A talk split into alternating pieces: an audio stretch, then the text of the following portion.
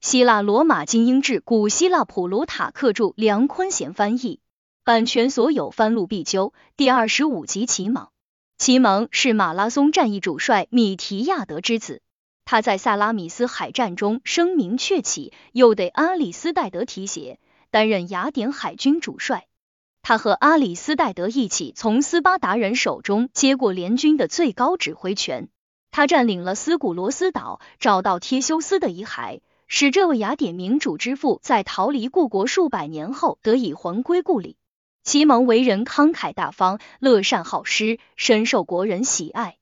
他大败波斯海军，波斯人从此不敢进入希腊海域。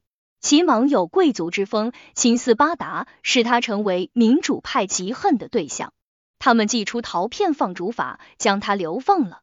雅典人与斯巴达人交战不利，其蒙被召回。在他的斡旋下，两国握手言和。他再次被任命为海军主帅，不幸在远征埃及的途中病逝。占卜师佩里波尔塔带领国王欧佩尔塔及其手下从帖萨利进入博奥提亚，在那里留下一个世代兴旺的家族。他们大部分居住在凯罗尼亚，那是他们将蛮族人扫地出门的第一座城市。这一族人个个骁勇善战。在希波战争及随后高卢人入侵希腊的战争中冲锋在前，几乎遭遇灭顶之灾。当时这个家族仅剩一名男丁，名叫达蒙，位号佩里波尔塔。尽管他目不识丁且脾气暴躁，却有着无与伦比的美貌和勇气。有一队罗马士兵在凯罗尼亚过冬，其将领疯狂的爱上了这个即将成人的少年，他使尽各种手段。连送礼带请求，全都遭到拒绝。于是他转而对他动粗。凯罗尼亚当时很不景气，又小又穷，很不起眼。达蒙察觉到那人的意图，心里受到伤害，决定展开报复。他与十六名同伙密谋刺杀那个罗马将领。为了不被认出来，他们在夜里用烟灰抹在脸上，又借酒壮胆。黎明时分。正当他在广场上献祭的时候，他们向他发起攻击，把他和其他几个人一起杀死。他们随后逃离这个被谋杀闹得沸沸扬扬的城市。市议会立即开会，宣布将达蒙及其同伙判处死刑。他们这么做是为了在罗马人面前洗清自己。但是当晚，就在市政官员照惯例一起就餐时，达蒙和他的同伙冲进市政厅，把他们全部杀死，随后再次逃出城去。就在此时，卢奇卢库卢斯率领一支远征军碰巧路过此地。这次灾难发生不久，他便留下来查看究竟。经调查，他发现该事不仅没有过错，而且是受害者。于是他撤出军队，继续他们的征程。达蒙一伙在乡间打家劫舍，市民们派人送信给他，诱他进城，同时通过一项法令保证他的安全。回城后，他们派他掌管体育场，但是就在他洗完蒸汽浴给自己抹油的时候，他们把他杀死了。我们的祖上告诉我们，那个地方很长时间有幽灵出现。还可以听到人的呻吟声，为此人们给浴室装了门。时至今日，那些住在隔壁的人依然相信他们见过鬼魂，听到过叫喊声。达蒙留下了后代，他们大多数居住在博基斯，靠近斯代里斯城。他们被称为阿斯伯洛美尼及埃奥利亚方言中灰脸人之意，因为达蒙在实施谋杀时往自己脸上抹了灰。凯罗尼亚与近邻二科美诺斯城爆发纷争，后者雇了一名告密者，一个罗马人，指控凯罗尼亚人谋杀了那些被达蒙及其同伙谋杀的罗马人，仿佛凯罗尼亚人是一个人。罗马人因此启动了审判程序，案件由驻马其顿的司法官审理，因为当时罗马还没有向希腊派遣总督。被告代理人申请卢库卢斯作证。司法官给卢库卢斯去信，卢库卢斯在回信中如实叙述了案情。就这样，凯罗尼亚被判无罪，逃过了一次灭顶之灾。劫后余生的市民们在市场上靠近酒神像的地方为卢库卢斯立像，以表谢忱。我们依然怀有相同的感激之情。尽管相隔数代，我们仍然怀有一颗感恩的心。我认为，一部描述其性格及习惯的传记，要远胜过仅仅是脸部和身形的再现。因此，我将他的生平事迹收录到这部名人传中。我将不虚构事实，直述他的真实事迹。我们对他的回忆，就是这种感激之情的明证。如果作为报答，我们不说实话，而是用错误和伪造的故事来滥竽充数，那么他必定不会领情。我们都希望画师在画一幅美丽的人脸时，既不完全忽略，也不刻意突出其中的不足之处，从而破坏肖像的美感以及与本人的相似度。因此，既然很难，甚至不可能找到一个完美无瑕的人，那么我们在叙述他们的事迹时，就必须力求准确和全面。如果他们因为情感的原因或者政治需要，我有小错或者过失。我们也应该视之为人性的弱点，而非生性顽劣。我们不能因为人无完人，就对他们吹毛求疵、聊以自慰。在考虑拿谁和卢库卢斯配对做比较时，我发现齐蒙是最佳人选。他们都很勇敢，在与蛮族人作战时表现突出。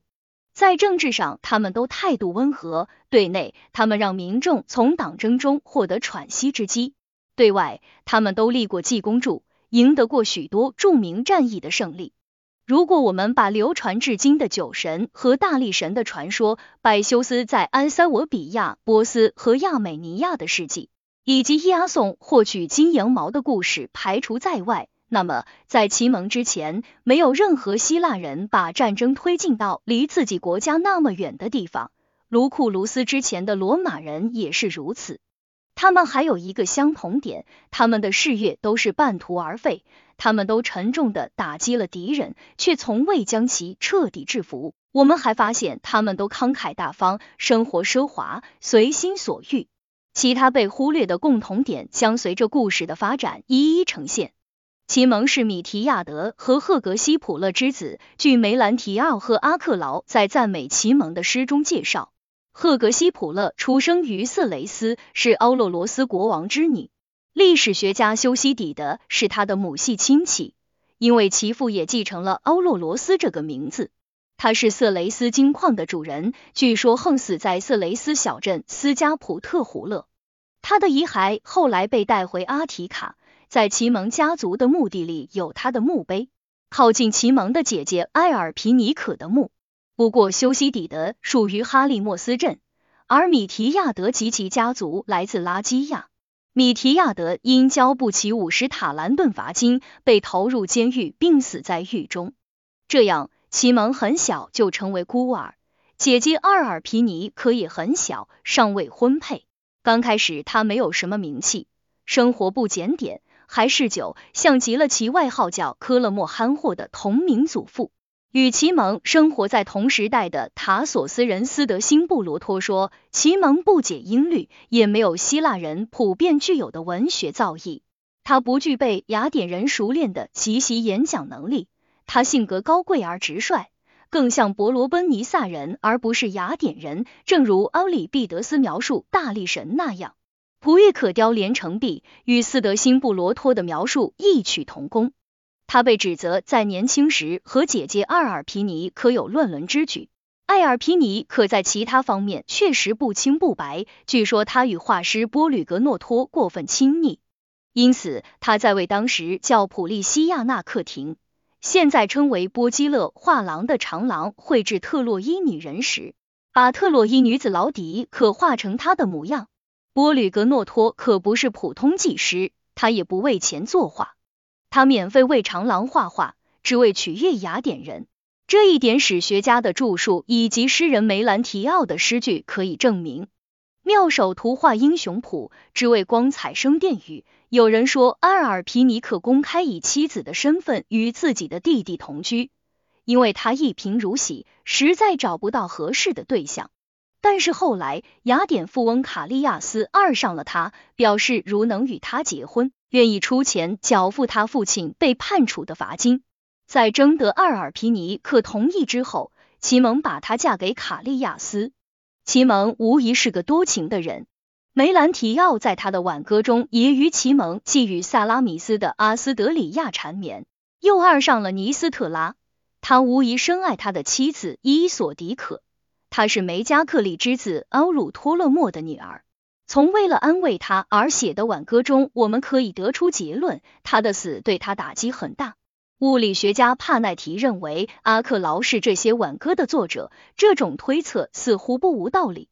齐猛在其他方面表现出正直高贵的人格，他和米提亚德一样勇敢，在判断力方面也不输给贴米斯多克利，在诚实公正上更非二人可比。在军事才能上，他完全可以与二者比肩；在履行公民义务上，他们更无法望其项背。而这一切都在他少不更事时就已经表现出来。波斯人入侵希腊，天米斯多克利劝说雅典人放弃他们的城市和国家，全副武装登上战舰，在萨拉米斯海峡迎战敌人。当所有人都被这一大胆建议惊呆时，有人看见齐蒙神情愉快的领着他的伙伴们通过克拉米科门登上卫城，手里拿着缰绳，准备献给雅典娜。表示骑兵已经用不上了，国家现在需要的是海军。向女神奉献完缰绳后，他取下挂在庙墙上的一面盾牌，直奔港口。他的榜样为许多市民树立了信心。根据伊扬的说法，他是一个相当英俊的人，身材高大，蓄着一头浓密的卷发。他在萨拉米斯海战中表现出色，在雅典声名鹊起，人们对他既喜爱又欣赏。他们簇拥到他的周围，希望他超越其父当年在马拉松战役的业绩。当他走上政治舞台时，受到民众热烈欢迎。他们对忒米斯多克利已经感到厌倦。与忒米斯多克利不同，他为人坦诚，易于相处，为大家所接受，被推举担任政府最高职务。对齐蒙的升迁帮助最大的要数阿里斯戴德。他最早发现奇蒙的天赋，并刻意提携用奇蒙制衡大胆较快的忒米斯多克利。波斯人被逐出希腊后，奇蒙被任命为海军统帅。此时雅典人尚未取得海上霸权，还处在保萨尼亚和斯巴达人的领导之下。雅典人在他的率领下，军纪严明，军容严整，鹤立鸡群。他发觉保萨尼亚正在与波斯人暗通款曲，给波斯国王写信，准备出卖希腊，又因胜而骄，对盟友颐指气使，干了许多见不得人的勾当。他利用这个机会，善待那些受到不公对待的人，以他的善言和人格，而不是凭借武力，不知不觉的夺走了斯巴达人的指挥权。大部分盟友因不堪忍受保萨尼亚的跋扈作风而叛离了他，投靠齐蒙和阿里斯戴德。二人接过重任，给斯巴达执政写信，要求他们把那个扰乱希腊、给斯巴达蒙羞的人召回国去。据说保萨尼亚在拜占庭的时候，向那里的一个名叫克利奥尼可的贵族妇女求欢，他的父母害怕他的残暴。被迫同意把女儿交给他，以满足其兽欲。那女孩要求室外的仆人熄灭所有的灯火，她在黑暗中静静的向他的床边走去，不小心一脚踩在灯上，把灯打翻。正在睡觉的保萨尼亚被响声惊醒，认为是有人趁夜深人静意图行刺，他迅速抓起放在身边的短剑，将那女孩刺死。从那以后，他就不得安宁，总是被他的鬼魂缠绕。他在夜里梦见他愤怒的对自己说：“色胆包天中自毙。”此事引爆了盟军对他的怒火，他们与齐蒙兵合一处，同仇敌忾，将他围困在拜占庭。他逃离了虎口，但是据说并没有摆脱鬼魂的纠缠。他跑到赫拉克利亚的招魂所，为克利奥尼克招魂，请求他的宽恕。他出现了，对他说道：“他一回到斯巴达，就可以摆脱一切烦恼。”这似乎是在含糊的预告他的死亡。许多作者都讲过这个故事。齐蒙在盟军的支持下，以统帅身份率军进入色雷斯。他听说一些与国王有亲戚关系的波斯大人物占据斯德鲁蒙河上的埃昂城，正在祸害邻近的希腊人。他先是将这些波斯人打败。围困在城里，随后，他向为安郎提供给养的斯德鲁蒙对面的色雷斯人发起进攻，把他们全部驱逐出去，占领了他们的国家。他把被困者逼得走投无路。波斯国王在那里的将领布特斯在绝望中放火焚城，自己连同财产和亲戚全部葬身火海。就这样，齐蒙攻占了该城，但是斩获不多。蛮族人不仅一把火烧死了自己，也使他们的财富化为灰烬。不过，该地环境优美，土地肥沃，他把这里并为雅典的殖民地。雅典通过法令建造三座赫尔墨斯雕像。第一座上的铭文写道：“英雄大战安昂城，悠悠河水成下流，恶汉怎敌壮士手？波斯男儿泪空流。”第二座上的铭文写道：“雅典人民立丰碑，金表英雄建奇功，子孙后代当借鉴，为国杀敌勇争先。”第三座上的铭文写道：“梅尼斯多遣兵将，特洛伊前旌旗扬，军容严整贺马赞。”古来冠军属雅典，尽管齐蒙的名字没有出现在铭文上，但是与他同一时代的人都认为那是对他最大的褒奖。无论是米提亚德还是贴米斯多克利都没有得到过这样的待遇。当年米提亚德要求得到一顶桂冠，德克利亚的索卡雷斯在公民大会上站起来反对。他的用词虽然不雅，却赢得民众的喝彩。他说：“米提亚德。”如果是你自己打的胜仗，就可以提出这种要求。但是他们为什么对齐猛情有独钟呢？是因为其他将领只是防守吗？在他的指挥下，他们不仅攻击敌人，还侵入敌人的国土，获得新的领地，成为安昂和安菲波利斯的主人，并在那里建立了殖民地。他还占领了斯古罗斯岛，并在那里殖民。他是在这种情形下占领该岛的。多洛皮亚人是该岛的居民，他们不是耕作，世代以海盗为乐。他们越来越猖獗，最后竟然抢劫那些把商品带入他们港口的外国人。他们不仅抢劫了在克特辛附近停泊的帖萨利商人的财物，还把人也关了起来。这些人后来逃了出去，把斯古罗斯人告到近邻同盟的法庭并胜诉。斯古罗斯人拒绝用公款赔偿损失。而是要求那些参与抢劫的人交出财物。这些人心里害怕，就写信向齐蒙求援，说他们准备把该城献给他。就这样，齐蒙占领了该城，他把多洛皮亚海盗赶走，爱琴海水域从此畅通无阻。他了解到，埃勾斯之子忒修斯逃离雅典到该岛避难时，被惧怕他的国王吕科美德谋害了。齐蒙努力寻找他的葬身之地。有则神谕命令雅典人将他的遗骸带回家，并把他尊为英雄。但是，一直以来，斯古罗斯人都在掩盖真相，不允许雅典人查找，所以雅典人不知道他葬在哪里。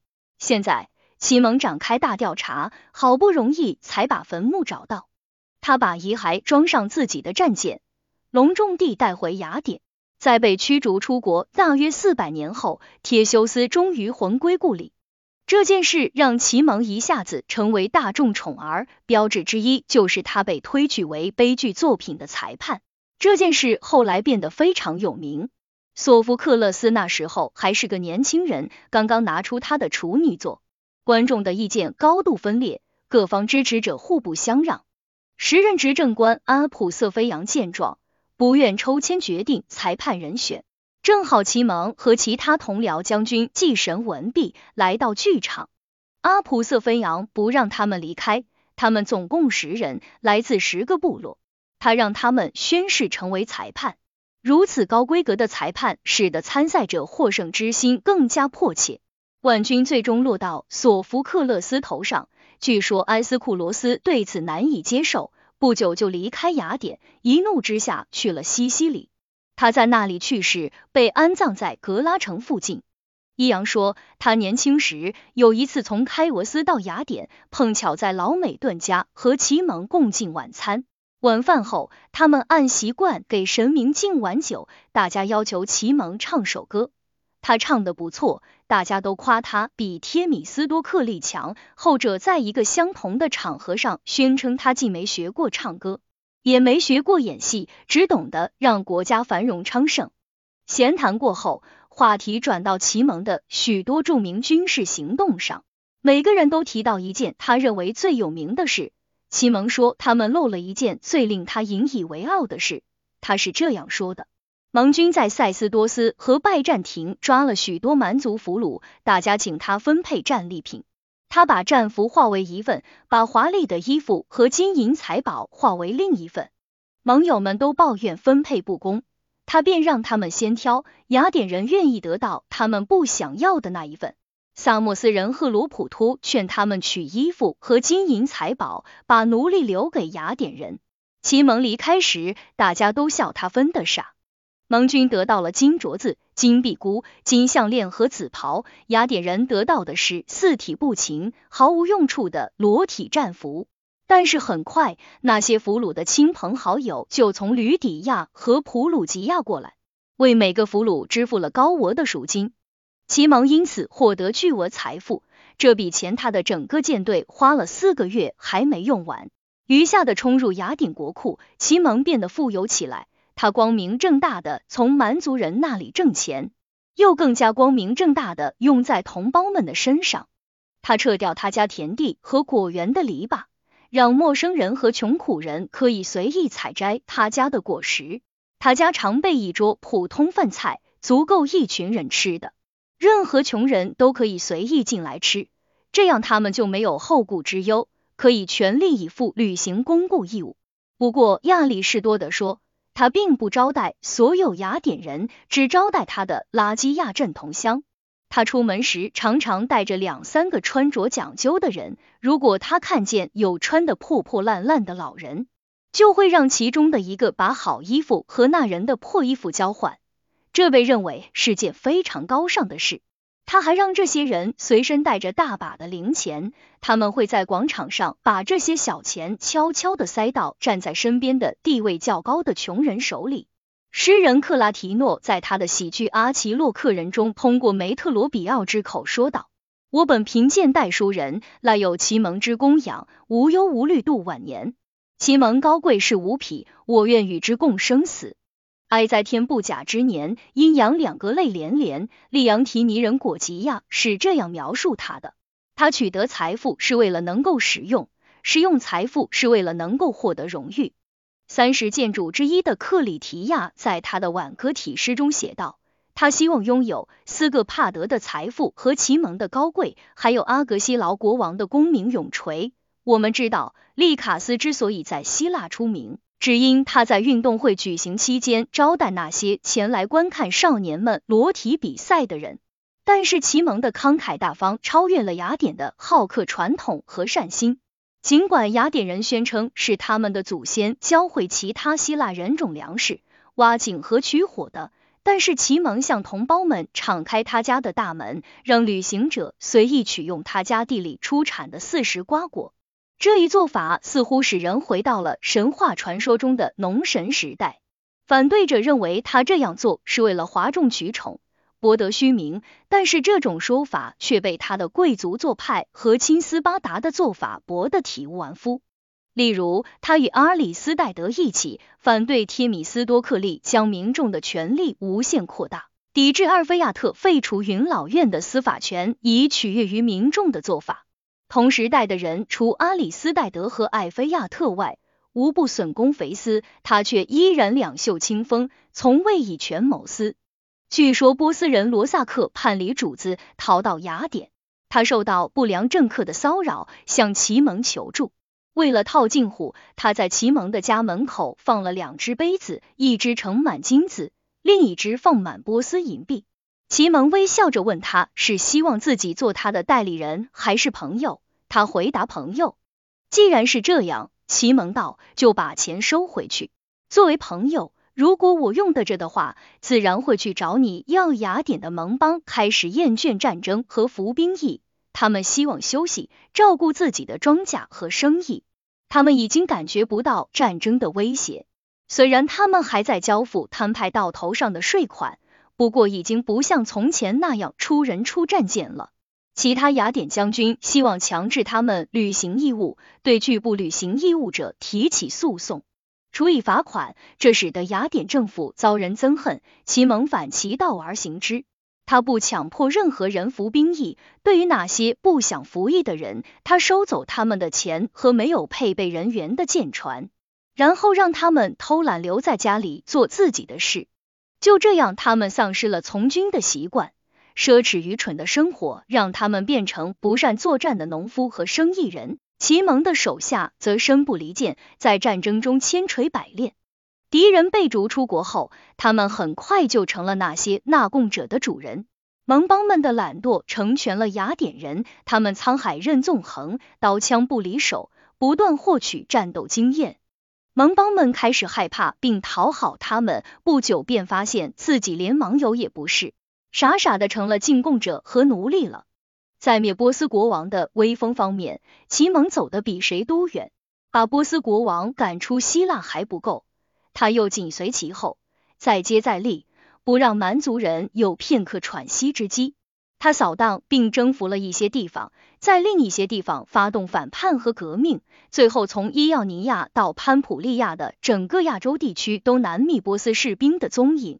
有消息说，波斯将军们正率领无数的陆军和一支大型舰队，在潘普利亚海岸一带静候他的到来。他决心让克里多尼亚群岛一边的海域成为波斯人永远不敢涉足的畏途，于是率领二百艘战舰从克尼多斯和特里奥皮亚海角出发。这些战舰原本由贴米斯多克利精心建造，航行迅速，转向灵活。现在他又把舰身和上层甲板加宽，更便于活动，可以容纳更多的士兵参加战斗。他的第一个目标是帕塞利斯，该城居民尽管是希腊族，却不愿背叛波斯，因而拒绝他的舰队入港。他蹂躏了乡间地区，兵临城下。他手下的开沃斯士兵与帕塞利斯人有旧，试图平息统帅的怒气。他们把信绑在箭上，射进城去。他最后与该城讲和。条件是他们必须交纳史塔兰顿，并和他一起对付蛮族人。阿尔伯罗斯说，波斯的海军统领是提特劳斯德，陆军统领是佩伦达特，但是卡利斯蒂尼认为哥布鲁阿之子安里奥曼德是所有军队的最高统帅。他在欧鲁美顿河口驻扎，没有作战的打算，只是在等待从塞浦路斯过来的腓尼基舰队的增援。齐猛见状。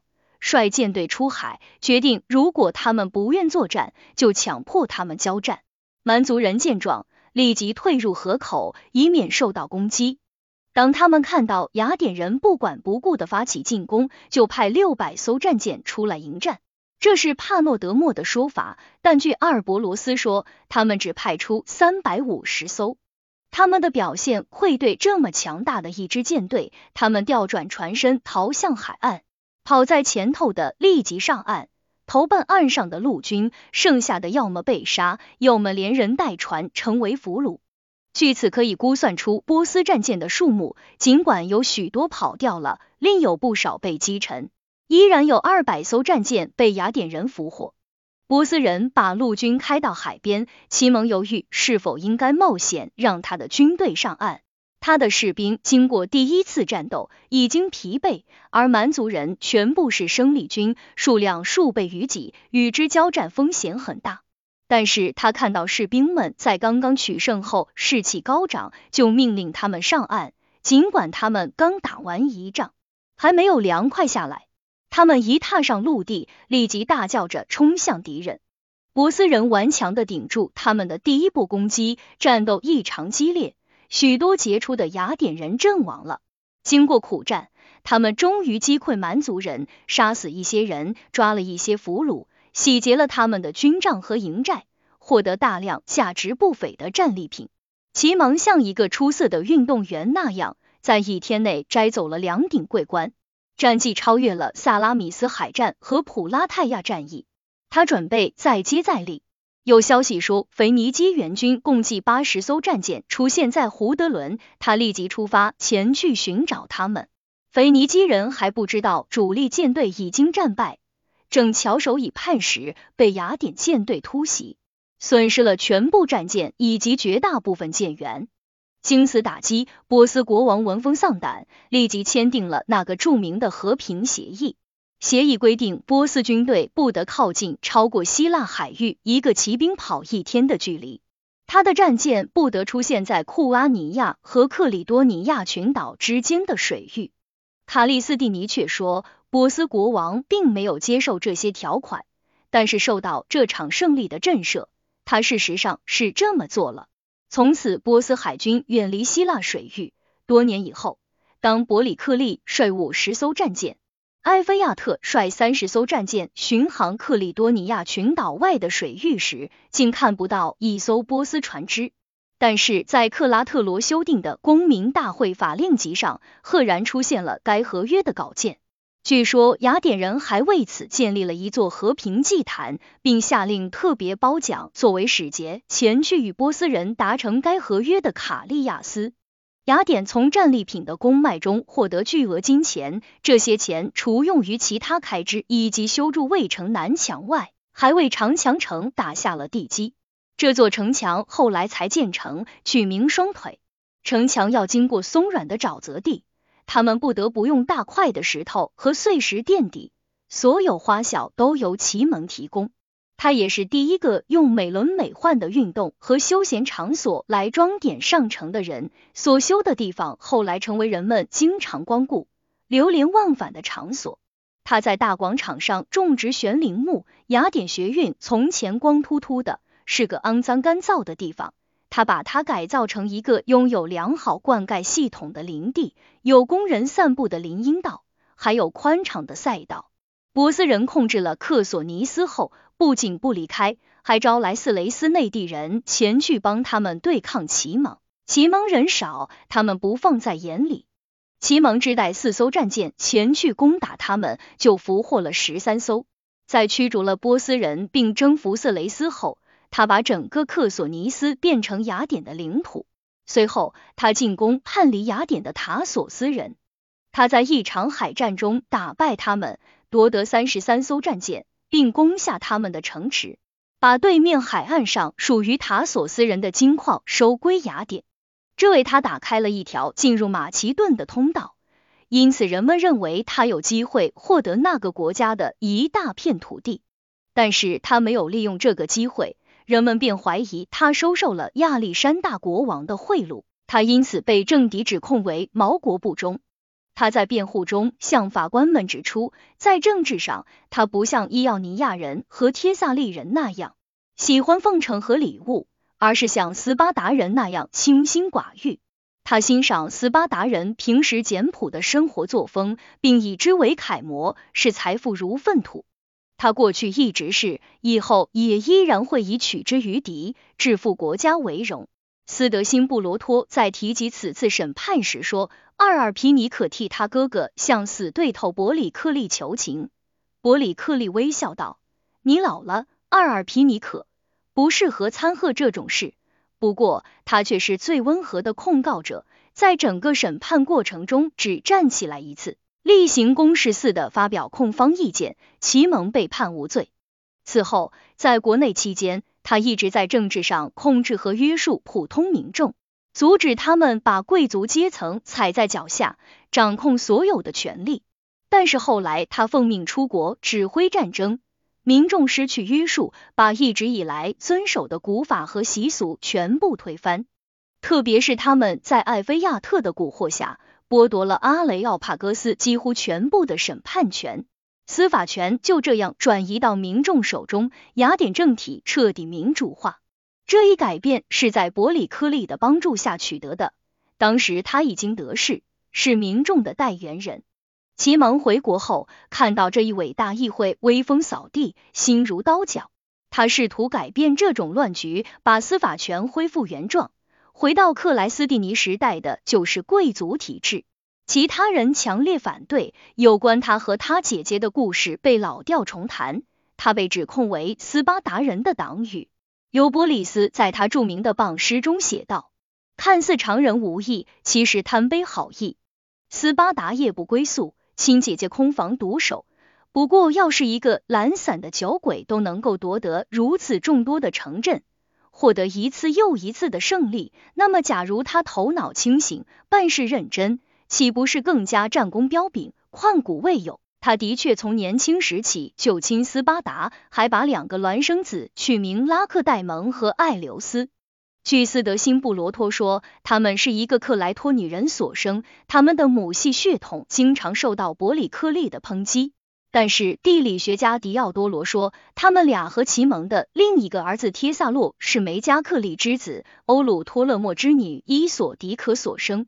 不过有一点是肯定的。齐蒙反对斯巴达人的死对头帖米斯多克利是受到斯巴达人欢迎的，在他还很年轻的时候，他们就极力提升他在雅典的威望。雅典人一开始也乐观其成，斯巴达人对他释放的善意在许多方面都对雅典有利。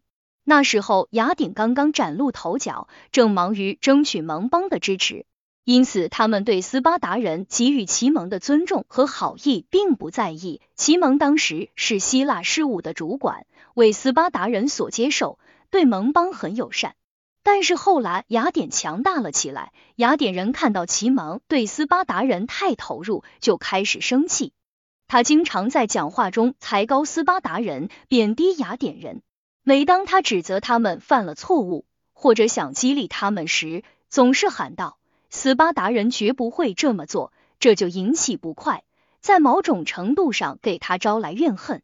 但是导致他受到指控的主要是这么一件事：斯巴达王宙西达莫之子阿奇达莫在位第四年，斯巴达发生了有史以来最严重的地震，大地开裂，陶格托斯山剧烈摇晃，岩石崩落，全斯巴达的房子除无所外，全部化为丘墟。据说，在感觉到大地震动之前不久，一群年轻人和孩子们正在体育馆的门廊锻炼身体。突然，一只野兔从他们身边跑过，尽管他们全身赤裸，还涂了油膏，但还是追逐野兔去了。他们刚离开，体育场就轰然倒塌，把留在后面的人全部压死。他们的埋葬地现在被叫做西斯马提亚。阿奇达莫从眼前的危险意识到接下来可能发生什么事情，看到市民们正忙着从屋里搬出贵重物品，他下令发出敌情警报，号召大家拿起兵器，聚集在他的周围。正是这一做法拯救了斯巴达。希洛人已经在乡间集结，准备偷袭斯巴达人，杀死那些大地震的幸存者。当他们发现斯巴达人全副武装，正严阵以待时，便退入城镇，公开对斯巴达人宣战，并且争取到一大批住在乡村的拉科尼亚人。梅塞尼人也向斯巴达人发起进攻。斯巴达人派佩里克莱达到雅典求援。阿里斯多芬用讽刺的口吻说，他是一身红袍坐祭台，要人要枪脸煞白。艾菲亚特表示反对。说他们不应该帮助保全一个雅典的对手，既然他已经倒下，最好不要忤逆天意，就让斯巴达尊严扫地吧。但是据克里提亚说，齐蒙认为斯巴达的安全优先于本国的扩张，他说服了民众，很快就率领一支大军前去支援。伊扬也记录下他用来打动雅典人的最有力的话语。希腊不应该成为一个单腿的跛子，雅典也不能失去患难与共的兄弟。在援助斯巴达人回来的路上，他领兵穿过科林斯。拉卡托斯谴责他未经允许就带兵进入别人的国家，说敲门者必须得到主人的准许才可以进门。奇蒙岛，拉卡托斯啊，想当年你们科林斯人对克里奥奈人和梅加拉人也是不敲门就进去了。因为你们觉得所有的门都得为强者打开。嘲讽完科林斯人后，他引兵扬长而去。此后不久，斯巴达人再次向雅典求援，帮助对付占领伊托美的梅塞尼人和希洛人。但是当雅典援军到来时，斯巴达人对这支勇敢善战的军队心存忌惮，便诬陷他们挑动革命，把他们打发回去。雅典人遭此戏弄。回国后迁怒于那些亲斯巴达的人，他们抓住一个细微的理由，判处齐蒙流放十年。十年是陶片放逐法设定的最长期限。与此同时，斯巴达人将德尔菲从伯基斯人手中解放出来，在回国途中把军队驻扎在塔纳格拉。雅典人立即赶来，准备进攻他们。齐蒙也全副武装来到战场，加入自己所在的欧内斯部落，准备同斯巴达人作战。五百人议会完训大惊，他的政敌囔囔起来，说他会扰乱军心，引狼入室，命令军官们不得接收他。齐蒙只得离开。他恳求安娜普吕斯提人欧提帕和其他被怀疑亲斯巴达的同伴与敌人勇敢战斗。用自己的行动在同胞们面前自证清白。他们总共有一百人，大家接受齐蒙的建议，拿着他的武器，独自组成一队，与敌人做殊死搏斗，全部战死。雅典人为失去这么多勇敢的人而伤痛不已，为他们所受的不公正怀疑深感悔恨。他们不再苛待齐芒，部分是因为大家想起了他从前的功劳。部分可能也是为形势所迫。雅典人在塔纳格拉大战中战败，担心伯罗奔尼撒人开春时来袭，于是通过法令召回齐盟。伯里克利是该法令的提案人。那个时代的人温和理性，不因私愤而废公务，即便是野心这一人类最难驾驭的情感，都要从属于与国家利益。齐蒙一回国，立即结束战争，让两个城邦握手言和。双方签订合约。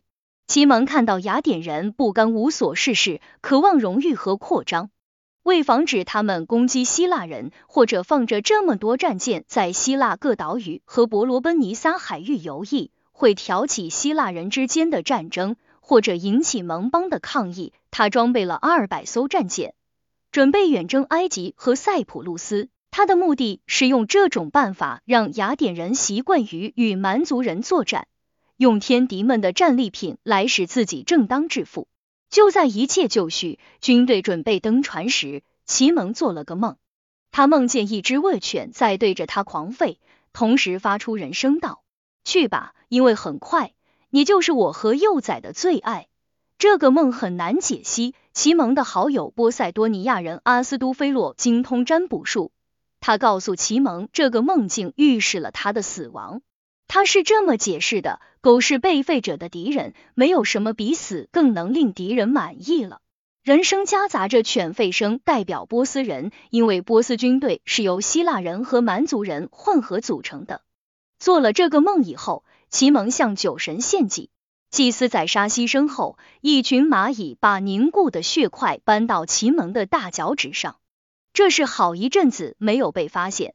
等齐蒙发现时，祭司跑过来告诉他，牺牲的肝脏不全，缺少被称为头的部分。但是远征已是箭在弦上，所以他还是起航了。他派六十艘舰船前往埃及，其余由他率领前去迎战由腓尼基舰队和基利基亚舰队组成的波斯海军。他光复了周边的所有城市，紧逼埃及，准备彻底摧毁波斯帝国。特别是他听说天米斯多克利在蛮族人中享有巨大的威望，还答应波斯国王，波斯人进攻希腊时愿意为国王效力。但是据说天米斯多克利因为无望在勇气和好运方面超越齐芒，万念俱灰，自杀身亡。齐芒把海军驻扎在塞浦路斯岛，准备实施他的远大抱负。他派人到安蒙神庙请教某件秘密的事情。他们去问什么事，永远没有人知道，神明也没有作答，只是命令他们回去，因为齐蒙已经与神同在了。他们一听，立即打道回府。刚一到希腊军队在埃及附近的驻地，就得到齐蒙的问号。掐指一算，大家发现神谕其实已经说得很清楚，齐蒙当时就与神同在了。有人说他在围攻塞浦路斯的基提翁时病故，也有人说他是在与蛮族人的一次战斗中受伤而死。当他知道自己将不久于人世时，命令自己的手下立即返航，一路上严密封锁他的死讯。他们做的滴水不漏，所有人都安全回国，无论是敌人还是盟友都不知道发生了什么。所以帕诺德莫说。齐蒙死后还统帅希腊军队达三十天之久。